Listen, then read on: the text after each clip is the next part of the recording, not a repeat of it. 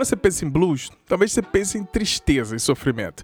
Você toca um acorde, fica triste. Você canta uma frase, fica triste. Faz um solo, fica triste. Talvez por isso o nome blues. Um gênero da música influenciou absolutamente tudo na música moderna, do rock ao jazz. É um tipo de música que veio das lamúrias e das dores. Nasceu nos campos de algodão, tocado pelos escravos no delta do rio Mississippi e ganhou o mundo, evoluindo na Inglaterra, expandindo para Chicago e se modernizando no Texas. E esse é o blues, um estilo de música que serve para qualquer momento do seu dia, principalmente quando o céu não está tão aberto e azul assim.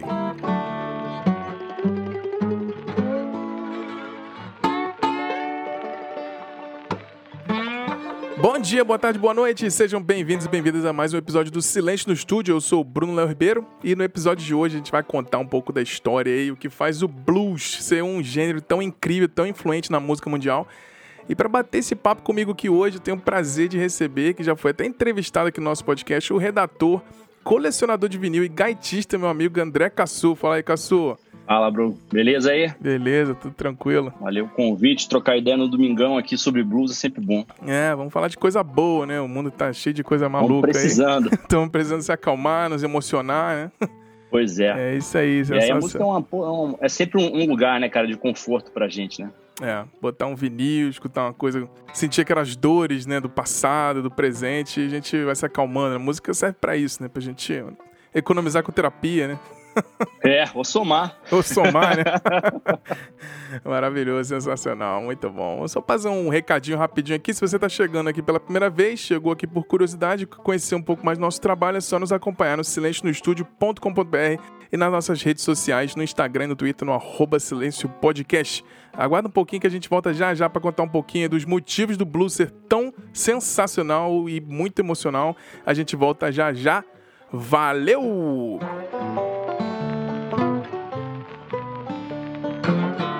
Então, André, eu vou começar com uma pergunta difícil. Pra já complicar, já de começo assim, por que, que você acha que o blues te emociona tanto? Cara, é muito, muito... Pra mim, a descoberta do blues foi muito inesperada, né? É. É, a minha casa era uma casa que respirava é, música brasileira, né? O tempo inteiro. Né? E a gente tem aquela coisa quando a gente é adolescente, assim, você quer ir contra, né? Yeah. É. Então teve uma hora que aquilo me enchia, eu falei, não, pera, eu tenho que ouvir outra coisa. Yeah. É. e nessa época minha mãe é, minha mãe trabalhou em muitos festivais, muitos, muitos eventos de música, e um dos, dos, dos festivais é, era o Free Jazz Festival, que na época acontecia é, no Rio de Janeiro, no Hotel Nacional. E fui lá numa noite, né? Eu ia, via, né, quase sempre via todos os shows, é, mas teve um, uma noite que o, o, a atração principal era o John Lee Hooker, né? Ele fechava aquela noite. Acho que quem abriu foi o John Mayle, se eu não me engano, já um, né, com gaita também, John uhum. Mayle com o guitarrista do Coco Montoya, que era um guitarrista casca grossa, é. assim. E aí, cara, quando o John Lee Hooker entrou, naquela época, eu acho que ele devia ter já uns 70, é, eu nunca tinha escutado né, o John Lee Hooker. E aquilo me pegou, cara, na veia, assim, sabe? Pegou de um jeito. O que tá acontecendo aqui, que né? é essa emoção que é indescritível, sabe? Eu falei, cara, como assim? Era um senhor, né, com uma guitarra linda pra caramba, sentado, pé batendo forte no chão. Então, mesmo com a banda acompanhando, você ouvia o pé dele, né, uhum. o tempo inteiro batendo. E, e aí parecia um, para mim, foi como se abrisse um portal para um outro tipo de som. Não por coincidência, quer dizer, eu, minha mãe na época na, tinha um, um, namorava um cara que acabou virando meu padrasto, era um grande de um canalha, mas era um canalha com um bom gosto musical. Uma das coisas que esse canalha trouxe foi foram bons sons para casa. E uhum. o acabou que cruzou uma, duas coisas. Uma era, era um disco do John Mayo featuring Eric Clapton, né, John Mayo and the Blues Breakers, né? Sim, e o, Eric na calçada era o, sentado, assim, na capa, né? Isso, esse mesmo. bonitaça a capa, é. assim. E o disco rolava lá em casa e ali me abriu o portal do, do, do blues através do blues do Eric Clapton. Ah. Eu já, então já estava naquele universo, mas o John Lee Hooker foi como se abrisse um negócio e assim, cara, mas o que, que, é isso, cara? Né? Tipo, é. Porque me, me emocionou profundamente é, era uma coisa que eu falei, mas eu preciso ver mais sobre isso. E era muito difícil naquela época no Brasil você ter um cenário, não tinha um cenário de blues no Brasil, é. né? E aí eu comecei a cavar e fui cavando através daquele show, é, achar onde eu podia ouvir blues, onde é que tinha, cara, quem tinha disco, né? Não lembrar, era uma época muito remota, é, né, cara? Não tinha Spotify, casa. É. Pô, a minha casa tinha 3 mil vinis, não tinha blues, sacou? Que tinha lá, cara, tinha, cara, tinha Led Zeppelin, é, mas eu, eu não conseguia fazer a construção do blues pro Led Zeppelin. Eu precisava. Ah, é, É, tinha que voltar lá na, no começo, né? Voltar lá. E aí foi quando eu comecei a dar aquela mergulhada.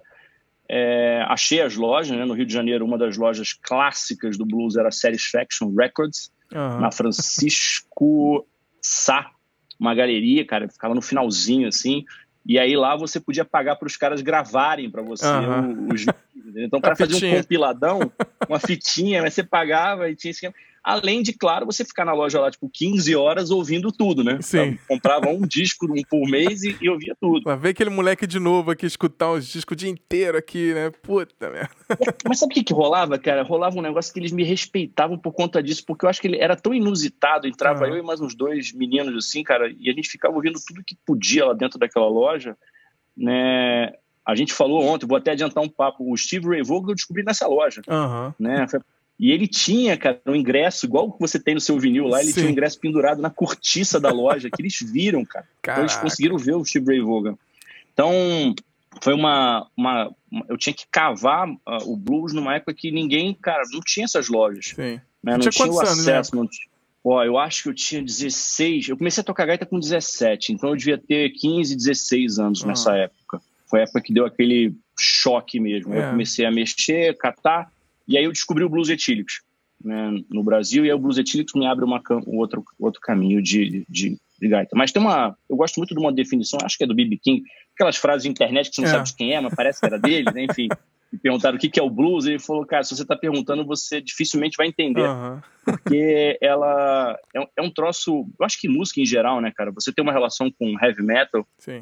É, que ele desperta algo em você é, que, cara, te dá uma paz, te dá um conforto, pois te dá é, uma quietude. É, é, o que o, antigamente, quando na pré-história, os caras batucavam, aquela barulheira, tribal, é gritaria, acho que o heavy metal traz um pouco disso também, né? Esse barulho, quase uma, uma, uma, uma seita, né? Uma coisa assim, juntar com a galera e rodar e bater cabeça, aquela coisa meio maluca, né? E o blues já é uma coisa mais, tipo, mais paz, mais, né, mais serena. Depende, né? É. Esse, é muito louco, tem horas que te pega pelo, pelo, pelo um canto tem uma coisa que todo mundo fala, o blues é triste. Falo, então, tem vertentes mais vertentes, Sim. né, que te levam para diferentes campos da emoção. Eu acho que como todo mundo agora na pandemia, é, tem um até o Spotify parece ter um registro sobre isso que a gente voltou para uns lugares nostálgicos, assim, Sim. assim, né? Então a gente está voltando para aquilo. Então o blues é, é uma é uma música que me leva para um período muito muito incrível, assim, Sim. sabe, de descoberta, de você ter né, a primeira vez que você ouve cara, um solo do, do B.B. King, sabe? Você fala, caraca, cara, o que, que aquela nota te provoca é. aquele efeito, né? Aquela notinha só ali, daquele bendzinho, você, puta que pariu, isso é foda demais. Então toca num, num, num recanto, né? Tem, e tem aquelas coisas um pouquinho mais agressivas, né? Tem aquelas coisas que os caras, que guitarristas que tocam com corda 013, violento, é. assim. E, e, e, parece que vibra, né? No teu, quando você toca, aquela nota que é meio quase agressiva mesmo, Sim. assim. Então tem horas que você precisa daquela, né? Você é, precisa dessa quase nota. estourando aí, a, a que... caixa, né? Isso. Mas assim, a descoberta, ela continua, cara. Yeah. Engraçado que você me perguntou sobre blues e eu fui cavando assim, né? Falei, pô, mas o que, que, será que vai ser esse papo, né? Uhum. Porque eu não sei tanto assim, né? Eu não sou um historiador de blues, eu sou, cara, um consumidor, é diferente, né? Não, Sim. É, mas é muito louco, porque através de uma pergunta eu fui mexendo, e aí, por exemplo, eu cheguei no Charlie Payton, né? Que era o cara que, né, ele vem lá é considerado um dos papas né, do blues, uhum. assim. E eu, há muito tempo que eu não ouvia ele. Sim. Né? E esse era um cara que tocava nas Duke Joints com o violão nas costas. Eu tô falando, uhum. esse cara é 1920. Sim. Então, cara, então, você quer dizer, aquilo que o Hendrix fazia no palco depois, né? E a gente ficava impressionado, esse cara fazia para aquela plateia 100 anos nas atrás. Duke Joints. Surreal. 100 anos atrás, botando a guitarra para as costas, né? o violão para as costas, né? Absolutamente marginalizado, é. né? É, era, era, era por muito, e foi por muito tempo, né, a música do diabo, né? Do Sim. Yeah. Então, enfim, uma pergunta sua, cara, uma foi me levando para muitos lugares bons, assim. Não, sensacional. Você comentou do Charlie Patton aí, tem os famosos do começo, a gente pode, né, bota lá o Blind Blake, né? A Bessie Smith, o Memphis Mini, o Monstro Sagrado, né, o Robert Johnson, né? O que, que você entende desse comecinho quando você fez essa viagem no tempo para escutar essa galera? O que, que, que, que, te despertou de ver o John Mayle e fazer essa viagem no tempo e ver essa galera do comecinho, assim? Cara, eu... Na real, eu comecei a, a pesquisar através da gaita, os gaitistas antigos, né? Então, uhum. quando eu comecei a tocar gaita, o Flávio Guimarães era meu professor e depois eu tive aula com o Zé da Gaita. Eles tinham uma, um profundo conhecimento do, do, dos gaitistas que são quase como se fosse a Santíssima Trindade: Sonny ah. Boy Williamson, Big Walter Horton e Little Walter. Sim. Little Walter é o primeiro gaitista que amplifica a gaita. É, ele é tão, tão influente que ele, o, o, timbre dele era o timbre que mexia com o Eric Clapton. O Eric Clapton tentava timbrar que nem ele, uhum. porque era uma, era uma coisa muito inusitada um gaitista é, amplificado naquele momento. É. O Sunny Boy tinha um programa de rádio em Memphis.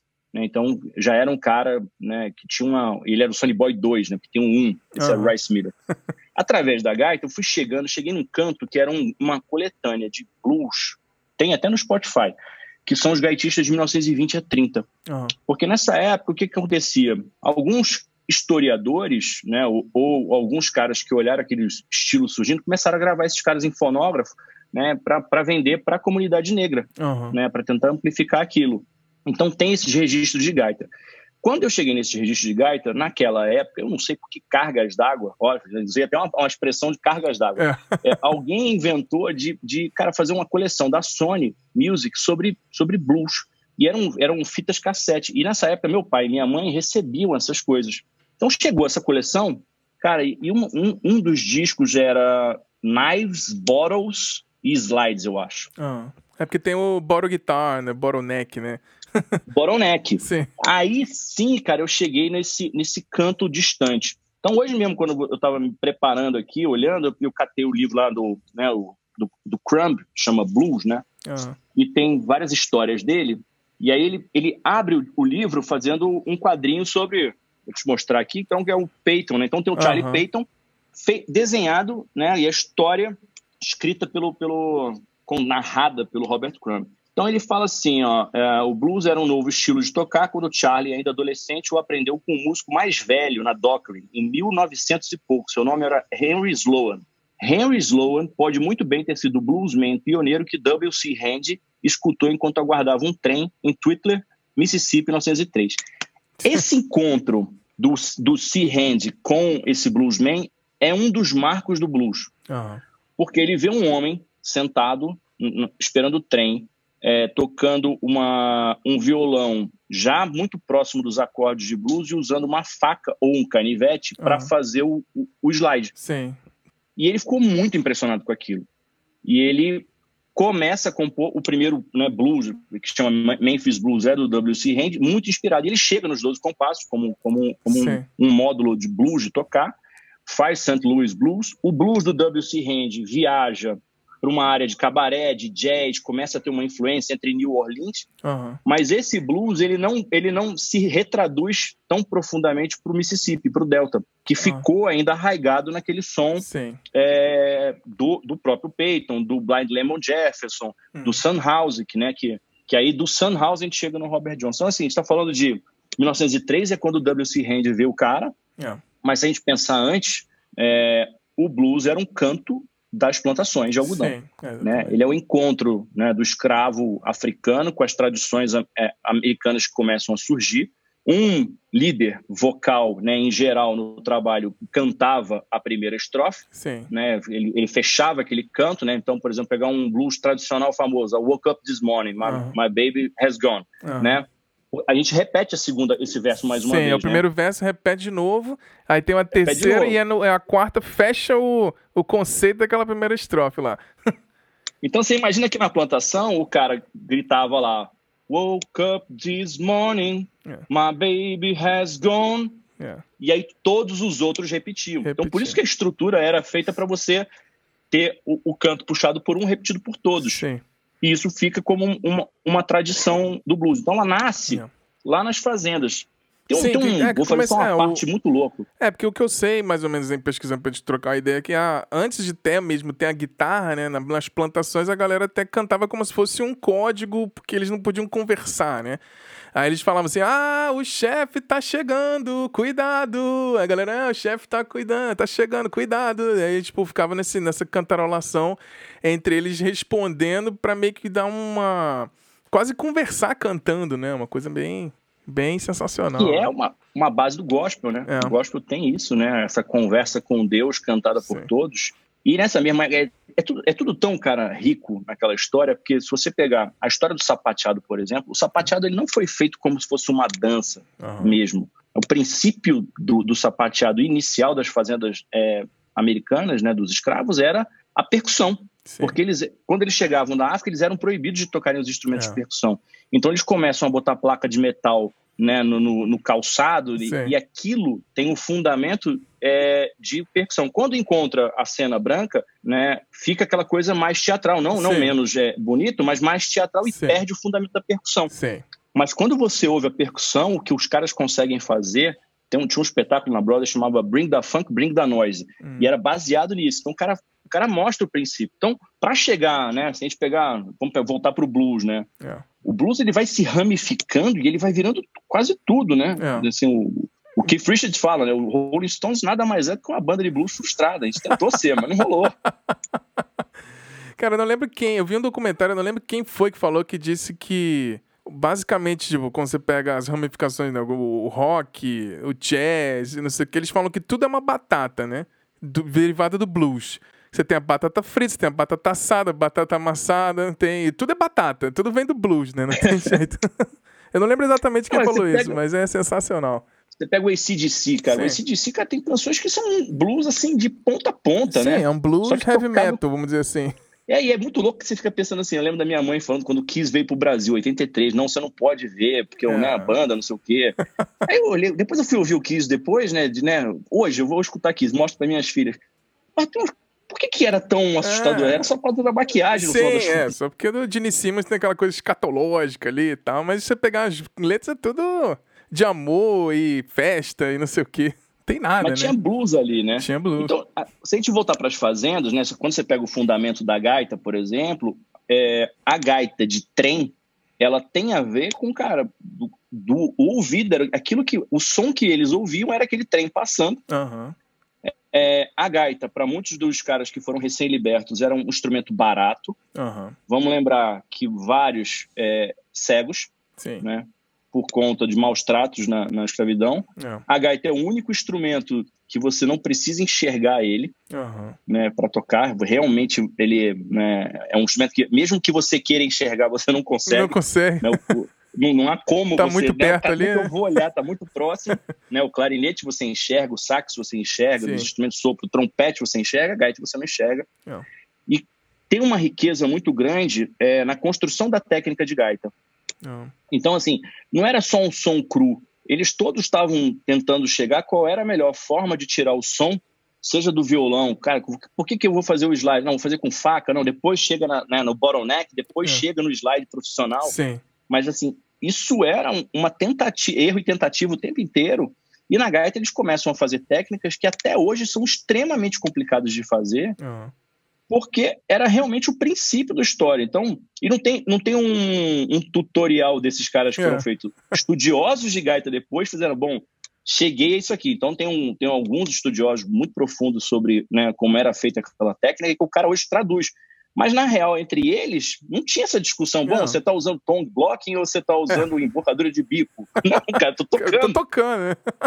tô no então, essa aqui, gaita né? aqui, que é o clássico, né? Vou fazer até um pouquinho...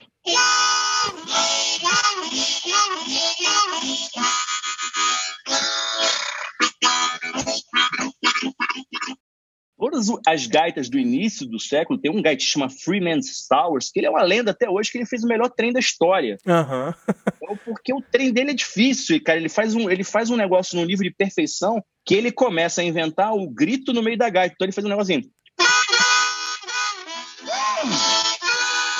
Então a voz uhum. vai junto com a gaita. Caraca. Depois inventa um negócio chamado Fox Chase, que é eu vou tocando o gaita e vou dando uns gritos no meio. Uhum. E todas essas técnicas são complicadíssimas, Pô, né? E, e, esses caras lá não estavam trocando essa ideia. Apesar, é óbvio, que um influenciava o outro. O Peyton influenciou o Sunhouse, que influenciou o Robert Johnson. Robert Johnson, cara, aí a encrenca é... é grande, né? É, o negócio é tem é a lenda, né? Tudo tem todo um coisa mítica, né? Aquela coisa meio maluca, assim, né? Que é o pacto com o diabo e tem toda aquela história, né? São as lendas urbanas que a gente gosta de acreditar, né? que assim, não me fala a verdade, eu quero acreditar na história do, do pacto. então, cara, é, a gente né, trabalha no, no, no, mercado publicitário, cara, escuta sempre a história storytelling, tem é. que ter storytelling. Bom, o Robert Johnson tem o melhor storytelling da história é, da cara... música, né, cara? Porque a real é assim, vamos lá, o cara, a, a lenda, tá? Né, tem um documentário bacana no Netflix, curtinho e tal, mas a lenda é que ele, some, ele some. Sim. Né, ele some, desaparece de um determinado momento e volta tocando pra caramba. Pois é. Tocando muito. Né? Ele é, é, era realmente influenciado pelo Sunhouse, é, tem, tinha essa troca né, do, do menino curioso, mas ele não era um músico muito bom. Não. segundo a lenda. Sim. E de repente ele volta destruindo todas aquele, aquele arsenal, acho que são 27 ou 29 músicas, né, que são aquelas conhecidas. Uhum. Nas canções tem Me and the Devil Blues, Sim. Crossroads, né? Sim. Went out to the crossroads, fell down on my knees. É. e aí aquela coisa cantada por ele começa a tomar uma vertente de que, porra, será que ele foi mesmo na, na encruzilhada? É né? E, e, e, fez um pacto de diabo, porque só isso explicaria. Sim. É, e tem, cara, tem uma lenda, inclusive, muito, muito louca, que ele talvez tivesse trafegado pela, pela América do Sul. um troço que me deixa muito curioso, que é o início de uma música que chama Are Red Hot, que é inspiração. O Red Hot Chili Peppers depois acabou gravando. Gravou, é. Cara, o comecinho é um sambão, tipo, clássico para é. mim. E a primeira vez que eu ouvi aquilo foi a única vez que eu falei, nossa, Enquanto você dá aquela cavada, a, é. a Helena Meirelles, violonista né, do Centro-Oeste, né, que é uma senhora também que tinha uma pegada de, de, de, folk com violão, também havia umas lendas em torno dela do pacto com o diabo na encruzilhada. Então essas, essas lendas são muito curiosas, né, Sim, né, cara? Vou botar o trechinho. Elas trazem uma riqueza. Olha, ó, vamos comecinho só. É igualzinho os acordes que o João Gilberto fazia. É impressionante. Então, assim, se o cara foi para canto algum, não sei, mas o fato é que esse sujeito entra num estúdio, né, num, num, não sei se nem se estúdio ou quarto de hotel, se gravava muito em quarto de hotel nessa é. época, né, é, ou nas fazendas, né, você ia com aquele equipamento portátil, sentava Sim. lá e gravava. O Robert Johnson, eu não lembro se ele é, acho que ele é gravado pelo John Hammond, pai do John Hammond Jr., numa sessão que é histórica, que são é, dois takes, fazem 29 músicas, ou são 27 ou 29 músicas inéditas e algumas takes alternativos de alguma dessas canções. Uhum. Mas ele não estoura, é. né? Ele não fica famosão, ele morre cedo, com, 20, com a emblemática idade dos 27, 27 anos. 27, é, começou tudo ali. é, envenenado, segundo as lendas, pelo marido da amante. Olha aí. É, mas ele não é um cara que que nos Estados Unidos fica sendo vangloriado e, e, e cultuado, porque, de novo, né, a informação circulava pouco, é. Nessa hora começa já a aparecer, cara, o T-Bone Walker, que é o cara que eletrifica a guitarra, guitarra para valer para o blues. Uhum. Por conta do T-Bone, você tem um BB King, que é um menino que começa a aparecer com aquele som muito característico, né? O BB King não fazia acorde. É. Né? Que é uma loucura, né? É. Se ele nem sabe o nome dos acordes. não sabe. Eu, naquele, sabe aquele filme do, do YouTube lá, aquele é, que eles gravaram a turnê? Acho que era Rattle and Run, não lembro. É. Eles convidam o BB King e na hora que eles estão no ensaio, o cara fala, o BB King fala pro Ed, é, não, o acorde eu não faço. É. Então... Acho que ele não, ele sabia mesmo. Então. Não precisou, aquela, aquela, nunca precisou, né? Não precisou. O blues começa a sair né, do interior dos Estados Unidos, muito por conta, né, desde 1929, na Grande Depressão, lá na crise, eles começam a, a, a sair e irem para a cidade. Chicago Sim. vira um destino para muitos, é. porque era uma cidade é, se industrializando. Sim.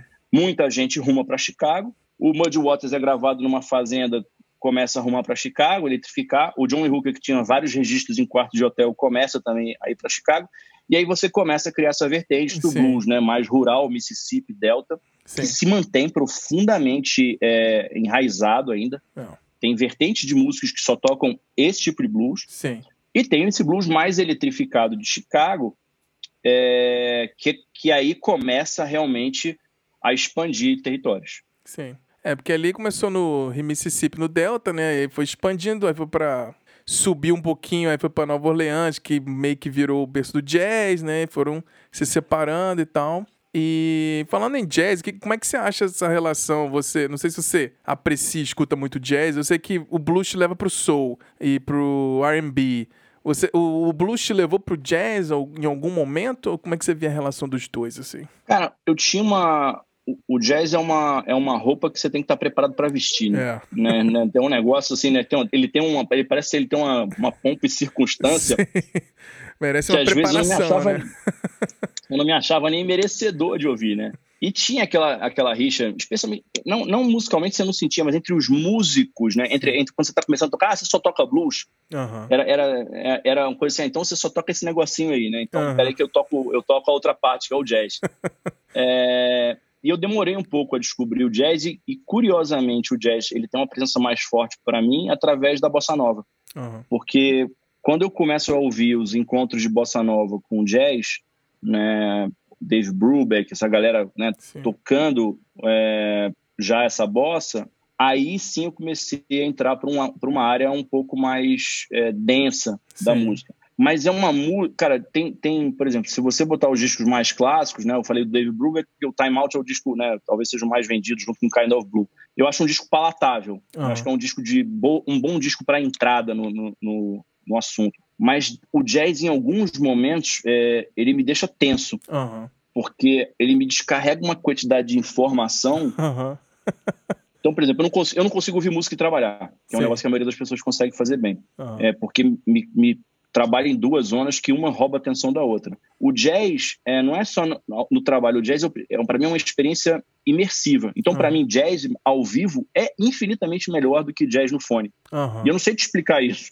É que você tá vendo é... ali o, a, a, improvisação sendo feita na hora, não gravada, né? Ali, o, porque assim, a, a, gravação de jazz é uma replicação do que o cara tava sentindo na hora. Você vê ao vivo é outra onda, né? É totalmente diferente. É, eu consigo entender melhor ele, ele, ele em resumo, eu, eu é uma música que para mim eu escuto, é, em alguns discos eu mergulho profundamente, mas não é um som que me deixa confortável sempre, o que é ótimo, tá? É. Porque era até inclusive um sinal que eu deveria ouvir mais. Uhum. É, mas, cara, no momento que a gente está vivendo, por exemplo, aqueles jazz quebradeira, é. cara, muito solto, muito cara, e, né?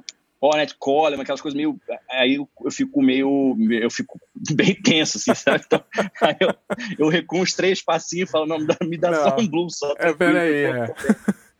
Não, mas, mas, cara, assim, é, é, engraçado porque a casa responde a isso, né? Então, quando eu boto jazz aqui, é, tem uma hora que a casa falou, deu. É, chega, né? Dependendo do jazz. Mesmo Kind of Blue, cara, ele tem, ele tem uns, uns, temas mais tensos, né? Sim, é bem né? pesado. Ele tem uns temas que você fala, porra, porque tem uma profunda. É, é um, acho que os arranjos, os acordes, as notas, eles chegam em regiões que mexem em lugares nossos é. e descarga de informação é difícil a gente lidar, seja qual for, né? Sim, é muita então coisa. vem aquele, aquela tem quantidade que... blocada, tem que dar fala, um tempo, dar uma digerida, né? Peraí, deixa eu respirar um pouquinho aqui, porque negócio é... Mas é assim, é uma lacuna, cara, é uma lacuna de, de emoção minha. é, e é realmente a música que eu prefiro ver ao vivo. É. É, e de, de sentir ela, de ver o que está acontecendo, de entender. Talvez seja a música que a bateria mais me impressione. É, com certeza. É, eu como baterista fico hipnotizado, assim. É sensacional. Porque tem horas que parece que a movimentação é muito curta, né? Fala, o que, que esse cara tá fazendo pra real? Mas o cara tá preenchendo 500, 500 funções só com aquele gesto. Você fala, cara. É, então, é eu, eu, eu, acho que você acertou, assim. O blues, ele me levou pro, pro soul, o R&B, é, ele me levou para essa região de equilíbrio, assim, das uhum. tensões. Por exemplo, Soul Music é uma música que eu escuto e me dá um profundo conforto. Uhum. Profundo. Cobertor assim, eu fico feliz. Né? É, e dá uma felicidade, é, é dia de sol, sabe? Aquele, é, é, é, muito louco, né? Porque eu, hoje, por exemplo, tá sol aqui, é um dia que o cara, tranquilamente, eu vou meter um Steve Wonder daqui a pouco. Só para falar, cara, não, ainda, ainda há esperança nesse mundo, enquanto, enquanto houver o Steve Wonder. não tem como o mundo dar errado no mundo que existiu o Steve Wonder, né? Não tem jeito. Tem, tem que dar certo esse negócio. Não, muito bom. Você falou do Blues de Chicago que foi se expandindo, né? O, você falou exatamente sobre o Blues de Chicago, foi uma coisa que começou o elétrico, né? A guitarra elétrica, o, você falou da gaita elétrica, né? O John Lee Hooker, Muddy Waters. Como é que você enxerga essa, essa diferença então, entre o, o blues raizão lá da Delta e o blues de Chicago? Como é que o blues de Chicago te impactou mais? Cara, o blues de Chicago, ele era um, ele era uma. Pensa que assim, a gente, nessa época a gente estava montando uma banda, uhum. né? Então, assim, eu comecei a estudar a história do blues, fui achando os pequenos e poucos amigos que gostavam de uhum. blues, era uma dificuldade, né? Então, eu acho, encontro que a gente voltou a se falar agora e tem sido, cara, muito divertido. Então, era eu, eu devia ter 18, 19 no máximo, é, na gaita, que já era um instrumento de pou, pou, poucos quase, lugares é, ali. Quase né? ninguém então, toca. Quase ninguém tocava. Aí tinha o Léo, Léo Fender, que era o apelido dele, porque o, o Zé da Gaita chamava ele, Léo Martins, que hoje é dublador. Uhum. Era um menino de 15, 16 que tinha uma pegada boa de blues e gostava de blues. É, aí a gente encontra o Marcelo Pituca, que era um baixista, hoje advogado, casca grossa, continua tocando baixo. É, que gostava também de blues, tinha umas composições próprias. Uhum. Aí, aí baterista foi sempre o nosso, nosso calo, cara. É. A gente teve uns 400. Então a gente teve o Filipão, foi no começo, depois veio o Denis, depois o Pedro Paiva, depois o Alex. Então essa, essa, é, a bateria foi sempre uma coisa mais incerta. É, e tinha o Roger, que hoje é um músico consagrado, mora, né, grava com Deus e o Mundo. Porra, ele está morando agora em Los Angeles, é, produzido pelo Mário Caldato. E o Rogerzinho morava no meu prédio e a gente trocava também, formou essa banda muito de, foi chamado para um festival de uma apresentação ou um festival de bandas independentes a gente chega lá com os nossos cinco blues uhum. né e esse e, e, uma banda o blues de Chicago era uma coisa mais presente uhum. né porque a, a, possibilidade de eu tocar aquele blues do Mississippi né um blues né, vamos pensar Sanitary Brown McGee uhum. né, uma coisa mais Sunhouse ele eles, o blues já era pouco atrativo para você chamar público. É. Esse blues ele era muito mais complicado. Uhum. Então o que eu fazia com esse blues era eu e o Léo, Léozinho, a gente às vezes fazia um cara um, um duo uhum. e tocava em alguns bares e aí a gente conseguia percorrer um pouquinho mais desse blues do início. Mas o blues de Chicago, ele para pequenos públicos, já que a gente nunca Sim. teve grandes É. públicos, né? bem que a gente fez uma abertura do show do Bud Guy, esse aí. teve um, um momento antológico. É, para chamar ao Blues Chicago era mais bacana e a gente tinha muito mais material para estudar. Uhum. Então, Muddy Waters já era fácil de achar né, no Brasil. Uhum. Você pegava Johnny Hook, você achava algumas coisas. Logo na sequência, Johnny Hook começa a, a ser redescoberto. As bandas inglesas, né, que cara são absolutamente fundamentais para o blues, né, não ser esquecido. Estão voltando no Robert Johnson.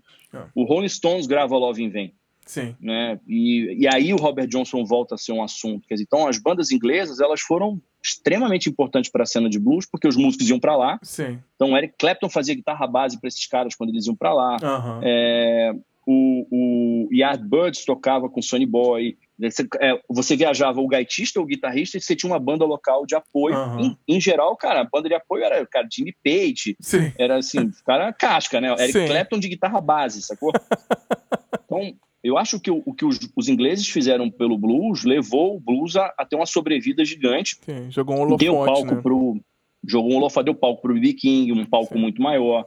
Deu palco pro Muddy Waters ter um final de carreira, cara, reconhecido, Uhum. né? Tocando com, né? Vamos lá, o Rolling Stones é inspirado numa canção do Muddy Waters, né? Aham. com pedras rolando não criam musgo. Os caras criam, criam essa banda. É, eles e o Eric Clapton, né? O Eric Clapton, então, cara, ao longo da carreira, o, Eric Clapton e os Stones, os dois, eles fazem grandes homenagens ao blues, né? Então, Sim. o Eric Clapton para um momento para gravar um disco inteiro com o B.B. King, Sim. né? Ele grava um disco inteiro de blues, cara, regravando o Robert Johnson. É, na- na- nas turnês dele sempre tem dois, três blues. O acústico dele é um, é um- Ali tem blues do Delta do Mississippi, Sim. que ele dá uma, uma, uma repaginada. O Rolling Stones, que grava o primeiro disco dele de blues, o último disco é de blues, né? O, o disco blues deles é sensacional, de ponta Sim. a ponta. E o que eu acho é que os caras pagam tributo, Sim. sabe? Que eu acho. Ou quando o, o Ben Harper chama o Charlie Musselwhite para fazer um disco. Sim. Até pra gerar um recurso pros caras também, né? Eu acho, eu acho bonito quando isso Sim. acontece, sabe? Quando você, você olha para esse músico e fala, cara, eu não, eu não estaria nesse estágio da minha carreira, ou da minha música, se não fosse por ele, e eu abro um, um espaço para ele brilhar. Não, é Então, o. Blues Chicago, para mim, é, é a solidificação desse, desse encontro do, de uma música possível para grandes públicos, e através dele eu começo a entender mais sobre rock, né? Sim. Da onde as, as bandas de rock bebiam naquela fonte. É. É, foi bem o. É, o Blues, o Blues Chicago é basicamente o. Talvez a maior inspiração do rock depois, logo em sequência, né? E o Blues de Texas, do Texas, como é que foi que desenvolveu por lá? Engraçado nessa essa, essa definição do Texas. Eu fui para Austin muito antes do South by Southwest. É. Eu fiz uma, uma, uma excursão de blues na, no, no momento chave, assim, no momento que eu falei assim, não, bom, vou trabalhar em publicidade, música não é uma possibilidade mesmo, estou vendo que isso aqui não vai virar para mim, né? É, vou fazer uma viagem tributo. Então eu fui para New Orleans, aí de New Orleans eu fui para Austin, aí eu fiquei seis dias em Austin tentando entender esse Texas Blues aí, uhum. né? Qual era a, a, a, brincadeira, e é uma designação que eu não, não entendo. Uhum. Fui para Califórnia, né, para ver a, a, cena Californian Blues, que é um, um, pouco mais bug, um pouco mais acelerado, que é uma Sim. cena interessante, especialmente de gaita. Terminei e fui para Chicago. Então eu, eu, eu, fiz essa rota toda para poder sentir. E o Texas Blues, é, eu tenho uma, uma dificuldade dessa definição é, de achar qual é o recanto, porque eu acho ele tão. A, a, assim como o Chicago Blues hoje faz, menos sentido né, a definição, essa separação. Uhum. Mas o Texas Blues é consagrado pelo Steve Ray Vaughan e no, e no seu trio. Né? Aquilo Sim. ali é a consagração completa do, do, que seria o Texas Blues. E eu acho que o, o Steve Ray Vaughan ele molda, molda através do Texas Blues a ponte de um blues futuro, assim, da onde o blues poderia ter chegado. Assim. É, o que, que ele teria, teria, feito se não tivesse morrido, né? Imagina. Cara, eu não sei. Esse, esse sujeito, ele era... De outro planeta, né? Ele era de outro planeta e ele, ele conseguiu, sem perder a essência do blues, né? Então, só respondendo, eu, eu, é, é, a, é, a, a, designação de Texas Blues é que eu menos sei definir, uhum. assim, como, como um sentimento. Uhum. É, se aquilo que o, que o Steve Ray Vaughan faz é o Texas Blues puro, então tô bem pra caramba com aquilo e aquilo é, é, é, é, um dos melhores do blues. É, Mas certeza. o Steve Ray, ele tinha o, ele conseguiu levar o blues para uma, uma outra esfera de discussão. Yeah. É. Né? Como o B.B. King também, né? Quando o B.B. King via no Brasil, os ingressos esgotavam, Sim. né? Você fala, cara, é um músico de blues, né? Yeah. É. é um músico que a gente que o, a, a, gente nem sabia na canção e cantava tocando de biquíni sem parar. É, né? tocando de biquíni. Era BB King. Ele, a gente não dava muita atenção nem nisso, né, coitado? Mas o BB King, letra errada. Com, com seus 300 shows, o BB King faz um blues com o qual todo mundo se identifica. É. Um blues com o qual... Sabe aquela coisa que a gente falou do palatável, né, do jazz? Uhum. O BB King faz aquele blues que você fala, cara, aqui eu fico bem, aqui, eu, aqui, eu, aqui eu sou bem-vindo. Sim. E tem um outro guitarrista nessa cena também que, que é, é fundamental para essa solidificação do blues, que é o Bud Guy. Yeah. O Bud Guy é aquele guitarrista que os próprios músicos de blues não entendiam. Então ele tinha dificuldade de gravar blues na Chess Records, naquela, porque ele era muito acelerado. Uhum. Não à toa era o guitarrista favorito do, do Jimi Hendrix. Sim. O que, que, que, ele transformou, né? O que, que ele fez, né? Essas moldagens todas, cara, de blues, né? Voltando pro Steve Ray Vaughan, né? A gente, ontem, antes desse papo, a gente falou sobre o Couldn't Stand Aware. Couldn't Stand Aware, a música, ela é um blues que, cara, que te leva para qualquer rádio no mundo. Uhum. Né? Ah, não, vai tocar aqui, ó, bem-vindo aqui na Kiss FM, programa especial de blues. Não, não precisa ser. É. Aquilo toca em qualquer canto. Sim, é meio sem, sem gênero, né? praticamente. É um funk blues, é, é. Uma, é um funk pop blues, né? Que era uma coisa que o, que o Fred King já tentava muito, né? Quer dizer, esse blues funkeado. É. Aquele blues, cara, vem dançar comigo, sabe? Não, não é só sobre chorar no canto. Uhum. Por exemplo, eu não tô ouvindo nenhum blues triste nessa temporada agora de pandemia, nenhum. É. Começou a tocar, com a Sky Scry já troca, falou, não, vamos, vamos, vamos no Scuttle Buddy, vamos, vamos, vamos animar. É. Começou esses blues muito I've Been Drifting, é. I've been drifting all along the sea. Falo, então, não, não quero drifting, não. não. Quero, quero rock, quero rock, funk, vamos, vamos pro outro campo. É, que você tem o Boogie Woogie, né? O Jump Blues e tal, que a entrar um piano também, né? Então, aí, aí tem uma felicidade, né? Você é. ouve esses é, Jump Boogie com piano, né? Pega o Johnny Johnson tocando aquele piano feliz, assim. É. é que a gente tá falando do Steve Ray Vaughan da Soul Music. Então, cara, tem, tem dias que é pra Aretha Franklin cantar Chain of Fools, sacou? Uhum. Eu preciso de brilho, preciso de felicidade. é, e tem dias que não. Fala, porra, hoje eu vou ouvir, cara, aquela... Vou ouvir o clássico Free Is Gone só pra dar aquela choradinha assim. Falar, porra, cara, como é que essa música faz tanto sentido até hoje? É, é sinistro, né? O... E o Vogue é o maior de todos, todos os tempos? Ah, isso é complicado, hein?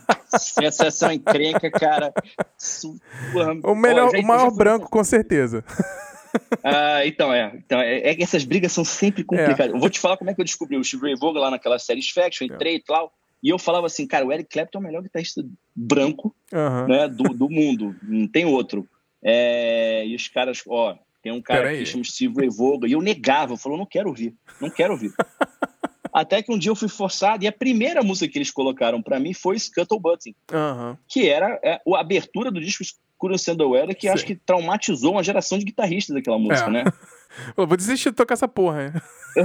vou desistir. Então, assim, eu vou, eu vou, vou, cair numa outra discussão, né? é. né? Os Kings, né? quem, quem é o melhor. É uma discussão do blues. Quem é o Sim. melhor dos Kings? É o B.B. King? É o Albert King? Fred ou é o Fred King? Eu, porra, pra mim, o, o, o guitarrista de blues que aí não é o melhor, né? Vamos lá. Sim. O Mais guitarrista de blues que mais me, me impacta Sim. em todos os sentidos, porque eu acho que a música dele leva para uma riqueza completa do que o blues também. As viagens que o blues poderia fazer é o Fred King, Sim. né? Porque o Fred King ele ele consegue tocar o clássico do clássico do clássico, Dust My Broom, cara, fazer uma Dust My Broom com aquela pegada de, do, do Mississippi, e ele pega uma Burglar e faz, cara, no disco Burglar faz a Pack It Up, que é uma música que tem convenções complicadíssimas Sim. para uma, pra uma banda de blues, projeta o blues para um campo é, ainda maior. Uhum. Por um infortúnio, o Fred King morre muito cedo também, É.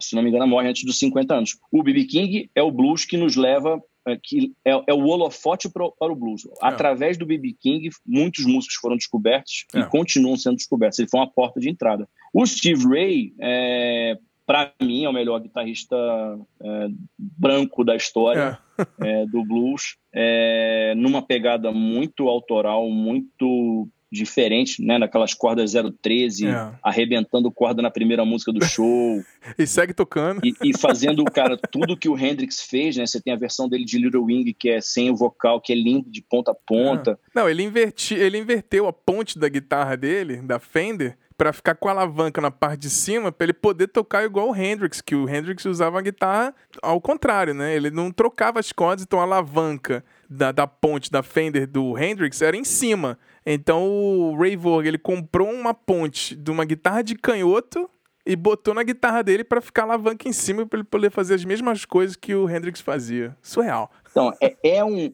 E ele era um obcecado adorador, fã né, do Hendrix, e ele, ele, eu acho que, de novo, a história do respeito, né? Ele É. é, ele é super respeitoso com a música do Hendrix, ele é super respeitoso com todos os músicos do- da cena de blues. É. Não à toa ele era adorado por todos os músicos, ele grava com o Albert King, É. ele, cara, faz, ele excursiona com a galera, ele abria espaço, espaço no palco. Isso é importante. É.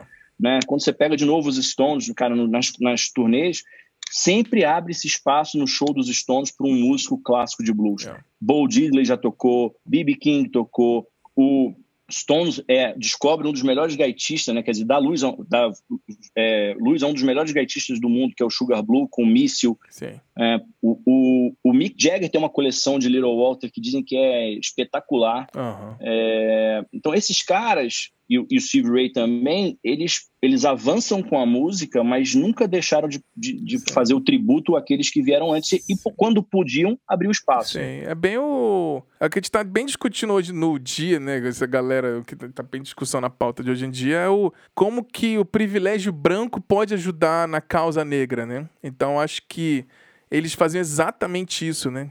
É, trazer o tributo, o respeito a quem influenciou eles e às vezes não teve, não teve sucesso na época, não teve reconhecimento, até não tinha grana né, na época, e trazer essa galera de novo, regravar essa galera para eles poderem ter direitos de, de música, de, de gravação, ganhar uma grana, né? Mas é bem isso, né? A gente tenta, né? A, a- a história tenta, às vezes, moldar os seus próprios heróis. Né? É. Então, o Elvis Presley fica com uma relevância, né, não tô, sem desmerecer o Elvis Presley, Sim. mas na cena rock, É. né, Little Richard, Chuck Berry e a. Me foge o nome dela. Ah, Sister Rosetta Tarp? Cita Rosetta tá. É, a gente, eles criam a, a estrada pro, pro Elvis brilhar.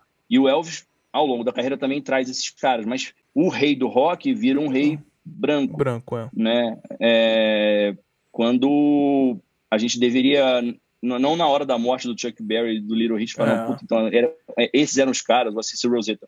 Então, eu acho que esses caras né, fazem, é, o Stones, Clapton, eles usam a área deles né, de privilégio, falando, bom, espera um pouquinho, cara, vamos, vamos aqui. Né? Eu tenho aqui um disco do, do Stones que é gravado, cara, num, no Checkboard Lounge, que era um clubezinho de Chicago, de, na, né, o Chicago muito dividida, né? Aham, E ali só os negros tocavam e eles gravam com o Muddy Waters nessa história lá. E eles já estavam num ponto da carreira que eles não precisavam mais fazer aquilo, mas É. não é sobre precisar, é Sim. assim, eu só cheguei aqui por conta da sua música. Então, Sim. né? O reconhecimento. E, e é muito né? louco, porque muitas vezes as pessoas tentam é, quebrar essas estradas, falar assim, não, não, essa aqui é essa música leva para um outro campo. Uhum. Fala, Qual? Mas, mas partiu da onde, né? Uhum. Da onde veio essa história, né? Então e, é, e é, é num, num mundo como a gente está vivendo hoje, né, com todas essas manifestações, onde os racistas parece que eles perderam a vergonha É. de vez, assim, né? Pois é. A história da música é negra. Total. né? Assim, Totalmente. a gente, a gente sem o blues, sem cara, o, o jazz, sem o tudo, tudo Tudo. tá absolutamente fincado É. com raízes africanas, de per- enfim, Pois é. né? A música é, um, é- é uma língua universal da a mais bonita que o ser humano já criou. Com certeza. E, e aí, voltando naquela sua pergunta do blues, tem estilos que me tocam, cara, que eu, eu, eu provavelmente nunca ouvi na vida. E, e às vezes eles me emocionam da primeira vez, Aham. né? Tem um disco do Ray Cooder que ele, ele vai, ele embarca numa viagem, numa daquelas dele lá, e ele encontra um músico chamado Ali Farka Touré, que é uma música africana que tem algumas alguns instrumentos que eu nunca ouvi falar na vida, alguns não, sei lá, a maioria dos instrumentos naquele álbum eu nunca ouvi falar na vida. E é um disco emocionante, Aham. porque eles estão dialogando para valer, é, sinceramente, né, que é o diálogo, o debate musical aberto para o conhecimento, né, Aham. que é a troca e não a destruição do conhecimento, né? Olha, meu Exatamente. conhecimento é maior que o seu, Exatamente. que é onde talvez tenha me afastado às vezes um pouco da cena de jazz, quando eu ouvia isso de alguns músicos, não, a, a- minha música é maior do que a sua. Aham. Música não é competição, né? Não, essa música é maior do que aquela. Eu falei, Ah. bom, qual é a medição É, disso, né? Para lá, né? É, Não, tem exatamente. músicas que, cara, não emocionam você e não me emocionam. Eu Sim. vejo, às vezes, né? A gente tem, a gente tem o nosso É. clássico entre nós, Sim, né? É eu gosto Rush. de Rush, você não gosta de Rush.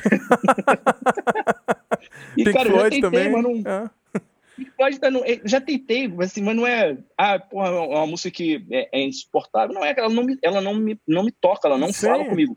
É óbvio que à medida que a gente vai amadurecendo, esses debates ficam mais inteligentes, né? Sim. Ficam mais construtivos. Eu era um moleque idiota. Eu, falava, eu não ouvia Beatles porque eu falava, não, Stones era maior que Beatles. Eu falei, Aham. cara, o tempo da minha vida que eu perdi com isso. Aí quando eu fui ouvir pra valer Beatles, eu falei, meu Deus, como eu era burro.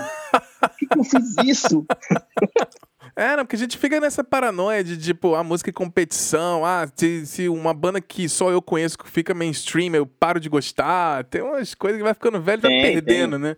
Ainda bem, né? Era bom quando eu, só quando eu ouvia, né? É. Então, de vez em quando, eu, eu escuto. Tem uma música do- dos Beatles, que é aquela Blackbird, que é uma das músicas que mais me emociona. Assim, É. eu, eu- e ela entrou numa peça de teatro da minha filha de final de ano, então eu tenho emoção em dobro. Então, de vez em quando, essa, se essa música bate na hora certa, Uhum. meu olho enche de lágrima em dois segundos. Total. Mas eu acho que essa música sempre fala pra mim assim: pô, viu o tempo que você perdeu, Ah, queridão? Porra, tu perdeu esse tempo, podia estar se emocionando tão Mais antes. tempo, né? Perdeu um tempão sem poder chorar aí, né?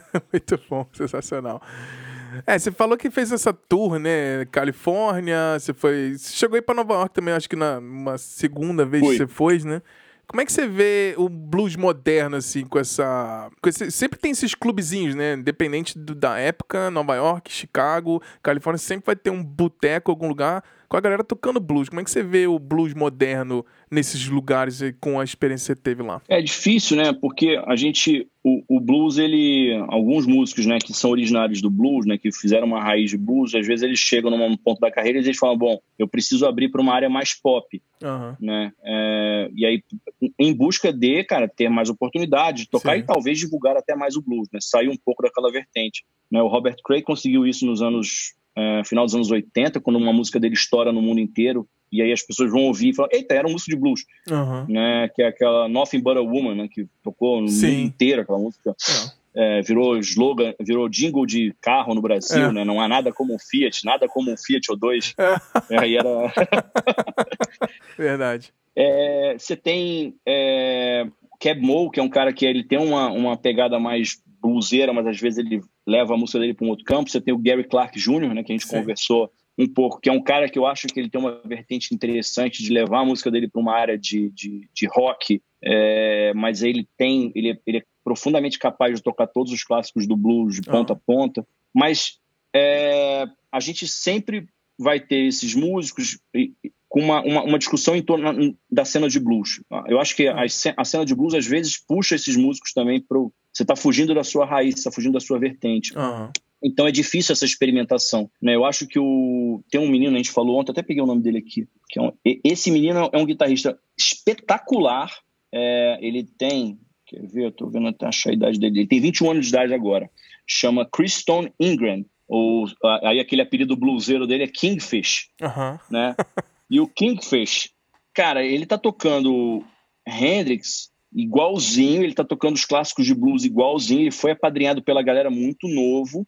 Uhum. Eu tô, eu acho, acho, né, aquele não, não sem querer, não quero ser profeta desse negócio, mas esse moleque pode levar o blues para um campo interessante, cara. Uhum. É, ele é um músico negro, é, muito novo, com uma pegada de blues um pouco mais power, assim. Uhum. E, e, pode levar. E tem um outro movimento interessante que aquela gravadora fez, aquela a gravadora que descobriu o Charles Bradley, uhum. né, puxou essa galera para regravar, que é tem muito músico de, de blues perdido ainda por aqui, Com pelo mundo, precisando desse abraço de uma banda estruturada, de, um, uhum. de, um, de, uma galera para poder puxar e vir essa música, né? Yeah. né? Tem aquele C6 Steve, que é um cara que tá tem umas gravações mais estranhas, mas eu acho que tem uma cena de blues. Aqui em casa mesmo tem um quadro, três quadros de músicos de blues, que é um fotógrafo nos Estados Unidos foi percorrer de novo o delta do Mississippi, encontrou músicos bluesmen tradicionais que não gravaram, não foram gravados por ninguém. Olha aí. Então é. tem um, um, um, uma mescla. É, é, difícil a gente apontar o que seria um blues moderno hoje, não. né? Eu acho que talvez o, o Ray Vaughan seria a consagração do que seria um blues é, moderno, mas o Eric Clapton também faz esse blues, Não. né? O, eu, eu acho que esse menino do que eu ouvi, é, ele, ele tem uma, uma potência nele. Ele, ele no palco ele é uma figura é, que você não consegue não prestar atenção, Oh. cara. E eu, eu acredito muito nisso, sabe? Nesse poder né? de é, essa coisa magnética de, do cara entrar no palco, você fala, né? Pega aquele live até o Mocambo lá do Steve Ray Vaughan. Uhum. Cara, aquele boteco devia ter, sei lá, 70 pessoas, Pois 100 é. pessoas vendo o Steve Ray Vaughan e, e tá todo mundo de boca aberta, porque É, é Tem inacreditável um o que ele tá fazendo ali.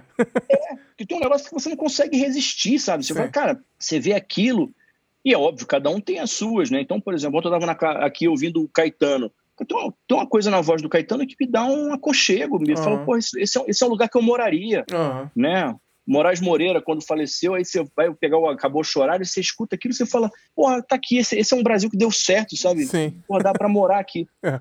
Então, a, a- se a gente pensar em, em Nova York, né, voltando na cena de blues, assim, tem ainda pouquíssimos espaços de blues, né? Nova York tem um chama Terra Blues, que é um só toca blues mesmo. Mas eu não vejo que é um, é um lugar que vai apontar para o blues moderno. O blues moderno a gente não, vai ser alguma coisa que alguém que vai cruzar essa barreira do blues pro- e vai se tocar e vai ser conseguir chegar em mais lugares, em É. mais shows. É, e aí vai tocar numa plateia um pouco maior. É. Você acha que o John Mayer faz um pouco disso? Acho que ele fez né, no começo da carreira, mas Uhum. aí ele fez uma escolha é, super pop. Ele é um, é um guitarrista brilhante, Sim. mas eu, por exemplo, não consigo escutar nada dele. Uhum. Não, não, não fala comigo a música dele. Quando ele toca blues, eu, eu, eu escuto, é, me fala, mas tem uma coisa dele que, para mim, vou falar, é, ficou muito produzido. Ficou tão produzido, mas tão produzido que Fica às plástico, vezes né? parece que perdeu a identidade, sabe, É. do som. É, porque ele virou, ele entra, fica aquela sonoridade de mainstream pop americano, né? O tipo de produção. É, é lindo, você escuta perfeitas frequências, não sei o quê. Mas ele até gravou alguns discos só com blues. Acho que ele fez uns shows no Brasil só tocando blues. Então, assim, Só. ele, ele, ainda, ele ainda dá uma buscada no passado, assim, usando a grana que ele conseguiu fazer fazendo pop, né? Que ótimo, tomara que ele faça mais e mais isso. Assim, é, eu vi no começo, né, quando ele, ele, ele, ele surgiu, ele era também super apadrinhado por todos os músicos, Ah, né, que viam nele um menino, a capacidade de levar a música, é, o blues para mais pessoas, e essa função ele cumpriu de um jeito espetacular. sim. Mas não é uma. Aí, de novo, aquela coisa do intocável, né? Não. Não é uma música que me emociona. Sim. É, é, e, e- e, talvez voltando um pouco no que é o blues, eu acho que tem coisas que não necessariamente são blues, mas carregam essa, Ah. essa força. Então, tem coisas do da, da, daquele Michael Kiwanuka, por exemplo, que eu acho que tem uma coisa de blues Tem, soul ali dentro Totalmente. que me emociona. Então, aquela abertura lá do Big Little Lies, pra mim, é uma coisa meio. Poderia ser um blues. É, Tem uma coisinha vai ali. pop blues, tem uma coisinha ali. Eu escuto ele por exemplo, esse último álbum do Emicida, que é um álbum que me, me, me, emociona, eu fico imaginando que o Emicida com as bases de blues clássicas, assim, aquelas, né, é, Alan Lomax, aquelas gravações, eu acho tá. que ele, ele, daria uma onda de blues assim, tá. que você fala, cara... Tira aqueles samplers, bota uma banda de blues do, de respeito, ó, descassa aí, ó. Fica a dica aí pro Emicida aí. Você pega o, aqui, o que o Kanye West fez com aquela música do Ray Charles, né? O Gold Sim. Digger lá. É. Cara, Gold Digger é um, é um soul, né? É. E ele, porra, levou essa música para outro campo. Então, esses encontros, talvez agora pensando fala, e falando junto com você, esses encontros é que eu acho que potencializam os caminhos do que o blues pode deveria seguir. Yeah. Né? Quando o Johnny Hooker grava lá com o Santana, grava com aquele monte de músico, ali o que estava sendo celebrado é, cara, ó, essas músicas se falam. Yeah, né? E ao se falarem, elas chegam em mais gente, que ah, o Bob Marley é só reggae. Eu falei, bom, então, cara, tem coisas que você escuta do Bob Marley que eu acho que elas têm uma profundidade um pouquinho maior. É, não é? É que você pega que você o tá... rótulo, né? A galera gosta de rotular uma coisa e, ah, não, é isso aí. Mas não, é bem assim, né? Mas o Redemption Song, para mim, é uma canção de blues, assim, é. na essência. Eu pego o Sitting on the Dock of the Bay do Otis Redding, eu acho que é um blusão, assim, é cara, pop. É. Um, se a gente pegar a, o blues como um sentimento, ele tá em muita música. Tá. Muita música. É, tem, eu costumo dizer que o, o. Principalmente o metal, rock barra metal, ele começou a morrer ali nos anos 2000 que teve uma decadência assim bem grande. Ele falou assim: ah, rock morreu, todo mundo escuta hip hop, não sei o quê. Foi a época que o rock parou de suar como blues. Você pega Black Sabbath Blues, você pega Led Zeppelin Blues, ACDC Blues, até as bandas, você pega até as bandas tipo, meio, até metálica, tem coisa de blues ali, o Kiki Hammett, ele é um guitarrista que adora blues também. Aí você pega aquelas bandas de new metal, ou que começaram a fazer uma coisa com, com escalas diferentes, começaram a usar mais escala cromática, a pentatônica meio que foi esquecida, e aí o rock começou a morrer ali quando esqueceram a pentatônica. Eu tenho essa teoria, assim. que a culpa do rock morrer é que a galera parou de usar a escala pentatônica e foi fazer coisa cromática, coisa com, com outros tipos de acorde, aí o negócio ficou ficou, ficou ruim. Ficou, aí depois agora tá voltando, né? Tem a galera, o, o rock tá, tá. Você pega a molecada do Greta Van Fleet, pô, foda, né? É o ressurgimento da coisa aí. É, e é um lugar de conforto pra gente. A gente ouve é. aquilo ali e fala, esses caras vão segurar a música durante mais um Sim. tempo. É, é, essa música, né? É, é. é quase como. Você tem que ter uma área da, né, da arte, né? Seja ela qual for, que é um mantenedor daquele, daquele período, né? Também, ah, né? Fala, cara, sei. quem é que vai saber fazer isso ainda? Lembra é. quando, você era, quando a gente era moleque lá em, no Rio de Janeiro, tinha aquela coisa de o, o, cara que fazia a palha da cadeira, né? Uhum. Era o empalhador da cadeira, né? Isso é uma arte perdida, o amolador é. de faca, sacou? Sim. Ah, mas dá pra molar a faca em casa. Eu falei, cara, mas o amolador de faca ele fazia, ele fazia música. Tocava é. bolero de Ravel na, na, na, ali, ó. Você ouvia aquele assovio. Sim. Eu falava, pô, tem um lugar de conforto tem. ali da, daquela arte. Então, eu acho que tem, tem áreas, assim, se pensar no samba no Brasil, o samba, ele, ele, ele vai ser, ele, ele tem uns mantenedores, né? É. Você tem uma mulher como a Tereza Cristina, que todo dia tá fazendo uma live agora. É. E, cara, ontem, a live dela, às vezes, é só sobre samba das antigas. que ontem, no, vai... na live dela, o Chico Buarque entrou lá, pô. É mesmo? É, entrou Porra, na live dela, pô, falou, ah, parabéns, acho que foi a primeira vez que ele entrou numa live na vida, foi, foi com ela. Sensacional. Tá vendo? Então é sobre. É, é, é, muito. Independe de se você gosta ou não de samba, cara, mas tem. É, é importante que alguém seja o mantenedor, ou que alguém, ou que muitas pessoas Sim, preservem. Certeza. Por sorte, cara, a gente tem os japoneses no mundo. Os japoneses são mantenedores de toda a cultura Todo, global. É, eles têm catálogo tem... de tudo lá. Tudo, tá tudo lá, cara. Se, tá cai, tudo... se eles, eles, vão botar nos bunkers lá, com um monte de concreto debaixo da terra, se acabar um apocalipse zumbi, você pode ir pro Japão que você vai achar o catálogo do mundo lá. Vai estar tá é tudo registrado. Porque, assim, quando, se a gente pensar de novo, cena de blues, cara, eu tenho uma profunda dificuldade de encontrar vinil de blues no Brasil mesmo. é muito difícil, muito, muito, muito, difícil. Na Argentina tem pra caramba. Mas é. eu não sei nem como é que começa essa explicação. Na é. Argentina eu achei um monte. Eu acho que, pô, talvez lá, acho que as lojas não chegaram a fechar igual no Brasil fechou muita, né? A galera tirou os vinis e botou tudo CD, né? Que foi um movimento mais ou menos que aconteceu aqui na Europa, que é as lojas de vinil nunca acabaram, saca? Nunca acabaram. O CD nunca substituiu o vinil nas lojas. E hoje tem é mais assim. vinil do que CD ou qualquer outra coisa nas lojas aqui. Parece que você entra numa loja aqui, parece que você tá nos anos 80, assim, só vinil, tudo que é lado. Mas quanto custa o vinil aí na Finlândia, em dólar?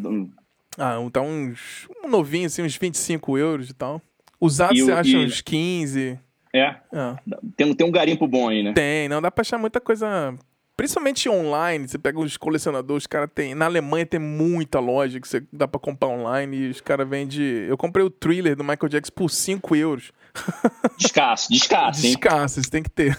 Descasso. Esse, o Off the Wall é um, é um disco ainda que eu acho mais emblemático, mas o, o, o de, de, da passagem dele pra vida Sim. adulta ali e, e, aquela produção do Quincy Jones, casca. É. Mas agora foi bom pra você comprar vinil aqui, né, cara? É, agora, agora sim, agora com esse euro, agora deve estar quanto no euro? 22 reais, né? Do jeito que estão indo. É, não, muito bom. Mas vamos. Só pra fechar aqui pra gente. E o, você que é gaitista, né? Diz aí, quem são os gaitistas que te emocionam mesmo? Assim, você pensa em gaita, são essa galera que. Quem quiser ouvir, de repente, os, os bluseiros gaitistas que tá ouvindo o episódio, quem são os gaitistas que você fala assim, não, esses caras são são foda. Cara, é, tem a, a, a, os três lá, né, que eu citei, eu repito. O, o Sonny Boy Williamson 2, que é o, é o Rice Miller, ele uhum. é um grande compositor. É, ele tem, é, é, fácil de achar, né? Mesmo o vinil dele aqui no Brasil é, relativamente fácil de achar. E, é uma, e é um, um gaitista incrível, com uma voz é, muito, muito peculiar. Eu gosto muito, aí, seguindo essa linha, né? O Big Walter Horton, que é, o, é um dos dois, é o Big e Little Walter. O Big Walter é um gaitista que me emociona muito tocando. Tem bastante registro dele, muito difícil de achar no Brasil, mas hoje no Spotify se acha cara, quase a obra toda completa dele. Uhum. É um cara que ele tinha uma técnica que em muitos discos alguns instrumentos de sopro que acreditavam como não fosse gaita era uma gaita fazendo. Então ele, ele, ele conseguia às vezes abrir acordes e ele gravava várias gaitas, então ele, uhum. ele preenchia. Tinha uma técnica muito interessante para a época e é um timbre muito característico. O lendário, né, o emblemático é o Little Walter, que é o primeiro que amplifica, e aí de novo o storytelling lenda em torno é. do cara, porque é um cara que morre jovem numa briga Sim. de bar, era um louco varrido. é, mas um grande compositor, grande compositor. O, é, Muddy Waters amava ele tocar, a Chess Records, né, ele, ele levou a gaita para um campo muito amplo, né, ele tem uma, algumas canções dele que são temas instrumentais de gaita de ponta a ponta, é, e ele levava essa música, que é a, a Juke, por exemplo, que é uma música de, de ponta a ponta instrumental, essa música entrava nos tops de sucesso da época, mas morre também antes dos 30 anos de idade, numa, aparece numa briga na saída de bar, facada, Nossa. coisas dramáticas da vida. É, aí você tem é, eu, um, um gatista que eu adoro, que é o Mark Ford, que ele é o irmão do Robin Ford, guitarrista de jazz, tocou com Miles Davis. E esses caras têm uma banda que chama The Ford Blues Band, que são os irmãos. É um baterista, um guitarrista, um gaitista e um convidado baixista. E o Mark Ford é um gaitista impressionante nessa vertente moderna. Assim, ele faz ah. a gaita chegar em campos muito, muito diferentes. E tem, cara, a, a gaita que chegou a todos os cantos, né? A gaita que que eu acho que é a gaita mais poderosa em termos é, da amplificação do instrumento, que é a gaita do Steve Wonder. Sim. Que é uma gaita cromática, é, com um jeito de tocar muito, muito peculiar e próprio, de uma riqueza grandíssima, assim. Para mim, o Steve Wonder, até o final dos anos 70, tudo que ele grava é absolutamente brilhante, brilhante de ponta a ponta. Então, a, a, gaita, que é esse instrumento banido, né, da, né, não, é um, não, é um, banido, é um instrumento pouco famoso, é. né, porque muita gente tocou mal também, é. né, tem isso, né, eu falo que a gaita dela é amaldiçoada. Então a pessoa vê o Alanis Morissette tocando gaita e falou, porra, aquilo é gaita. Eu ficava revoltado na época. Aí fala, pô, não vou querer tocar esse negócio. Olha o som desse negócio. um ruim, gato né? sendo pisado, né? Tem um gato pisado no gato aqui.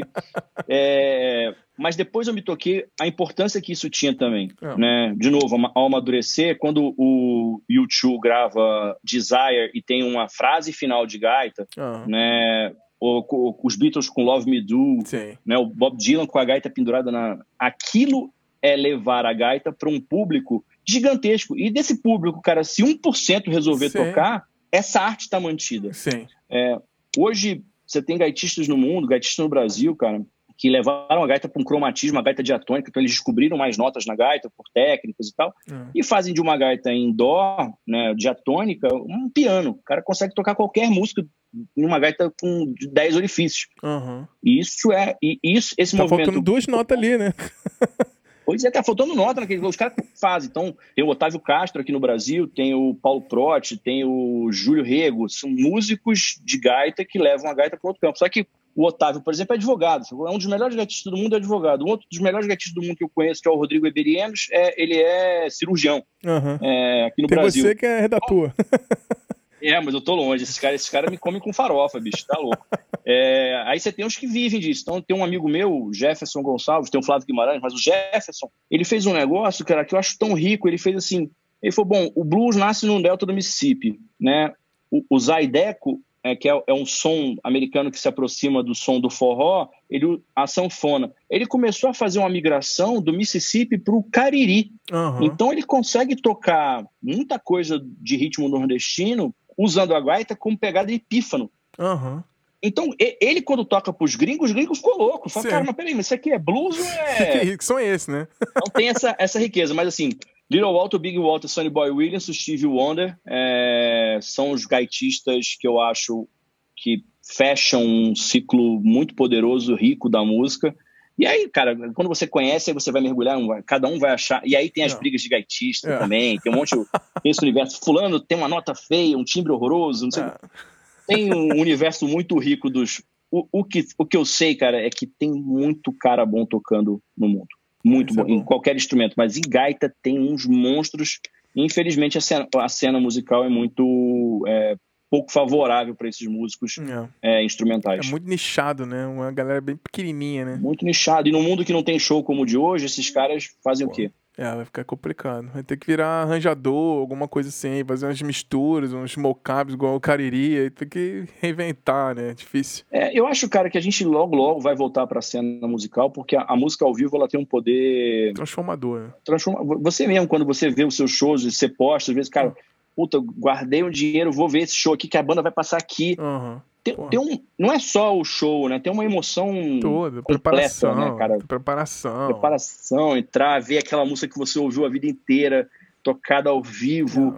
Pô, como é que o, o cara é bom ao vivo não é? É, É, como é que a plateia se comporta naquele show? é. Eu sou, cara, tem show eu choro muito. Eu sou muito chorão com show. Ouvindo música eu choro às vezes, mas com show eu choro pra caralho. Choro assim, muito. Aí eu me lembro, tipo, o dia que eu ouvi aquela música a primeira vez, quando eu era moleque, pegava o vinil, tipo, eu ia no show do Kiss, assim, primeira vez que eu vi o Kiss.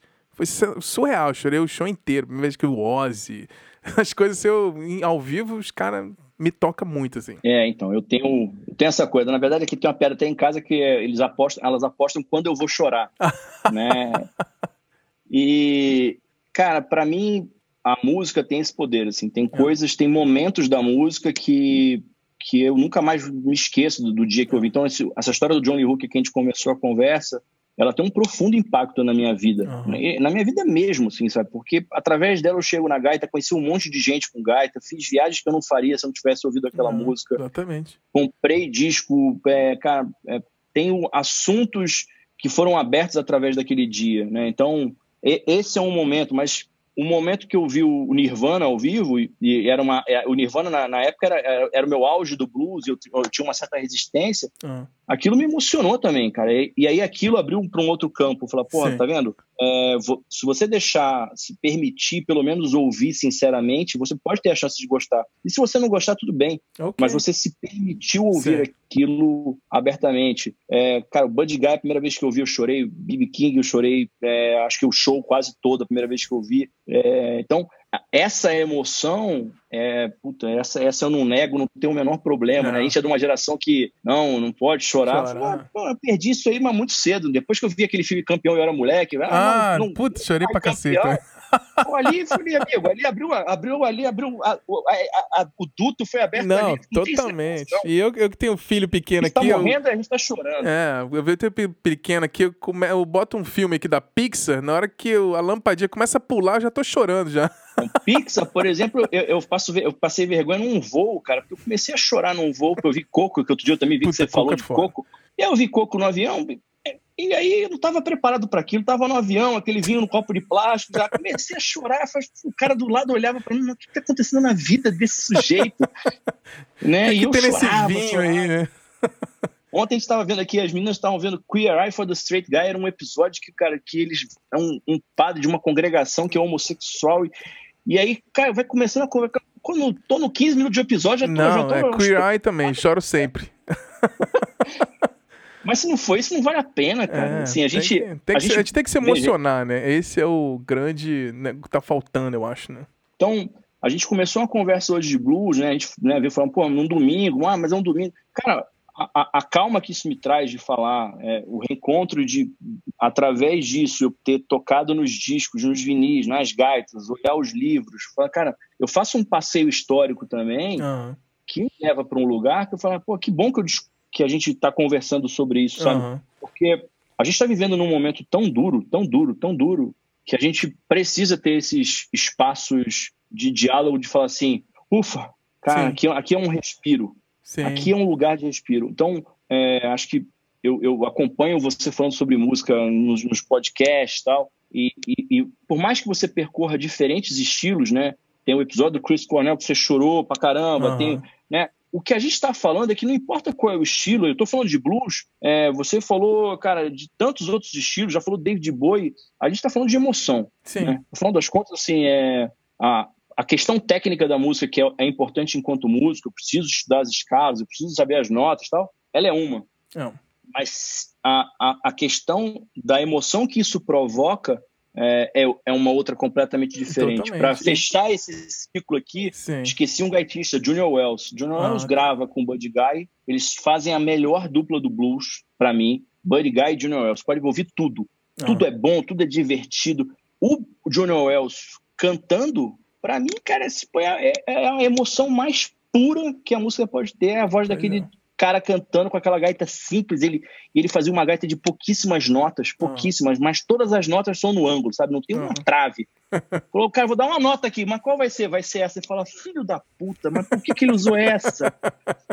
Porra, eu teria usado aquela outra que era muito mais óbvia. Ele é, usa uma que Ele vai lá no. que arrepia, né? Aquela que vai na alma. É. Ele vai naquela dali. Então de novo, cara, no seu trabalho todo de podcast, no seu trabalho que você fica buscando essas conversas, se a conversa não for através do campo da emoção e da troca do, do conhecimento é, sincero, Sim. aberto, é, não vale a pena. Não vale a pena. Aí a gente fica cada um na sua. É, exatamente. Esse, esse é o nosso.